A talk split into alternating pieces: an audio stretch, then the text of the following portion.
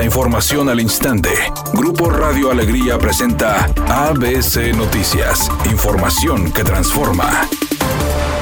El gobernador del estado Samuel García llamó a los diputados del Congreso local para que desistan de quitarle el SAT estatal para hacerse de recursos y construir el acueducto Cuchillo 2, afirmando que Nuevo León está a punto de pasar a semáforo verde en materia financiera, lo que implica un menor pago en intereses y amortizaciones, así como mayor techo de liquidez para obra pública. Y cuando estemos en verde, este proyecto lo va a pagar Nuevo León. Cuando logremos que el nuevo Nuevo León en materia financiera estemos en verde, este proyecto que ronda los 12 mil millones lo va a pagar Nuevo León. El proyecto del cuchillo, que si logramos hacerlo con dinero de Nuevo León, en lugar de cuatro años, puede tardar dos o dos y medio. Por otra parte, dijo que con el SAT estatal se alcanzaría dicho objetivo, detallando que con la liquidez que se obtendría le permitiría al gobierno estatal contar con mayores recursos.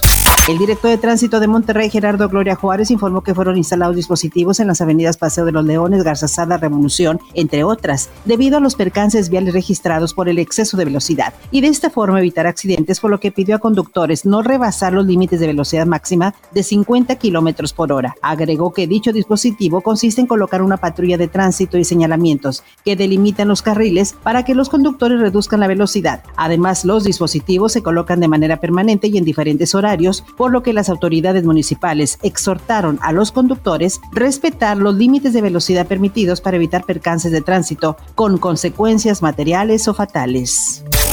Los legisladores del PAN volvieron a acusar al presidente López Obrador de tener acuerdos con el narcotráfico y de que utilizó a miembros del crimen organizado para que los apoyaran en las elecciones del pasado domingo en seis estados de la República. Sin embargo, el diputado de Morena, Leonel Godoy, respondió que los narcogobiernos que ha tenido México han sido con Vicente Fox y con Felipe Calderón. En la cárcel y va a seguir en la cárcel Genaro García Luna.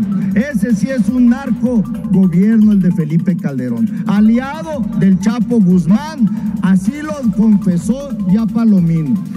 Editorial ABC con Eduardo Garza. Los casos de COVID-19 van a la alza. En los últimos tres días ya sumaron casi 2.500 enfermos de coronavirus. Cuidado porque tanto autoridades como ciudadanos hemos relajado las medidas preventivas. Pocos usan cubrebocas, ya no hay controles en los comercios, ya ni siquiera lavarse las manos constantemente porque no hay ni agua. Hay que cuidarnos, una quinta ola de COVID nos puede pegar y poco estamos haciendo para prevenirla.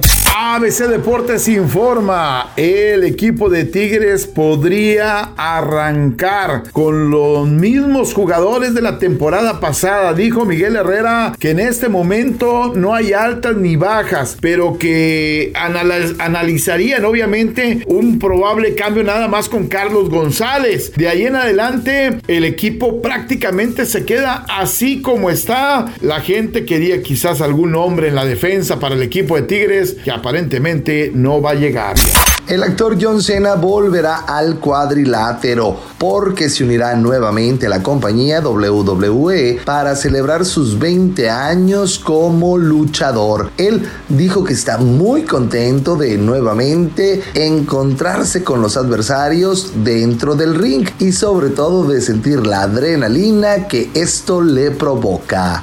Es una tarde con cielo parcialmente nublado. Se espera una temperatura mínima que oscilará en los 30 grados. Para mañana jueves se pronostica un día con cielo parcialmente nublado. Una temperatura máxima de 36 grados, una mínima de 22. La actual en el centro de Monterrey, 37 grados.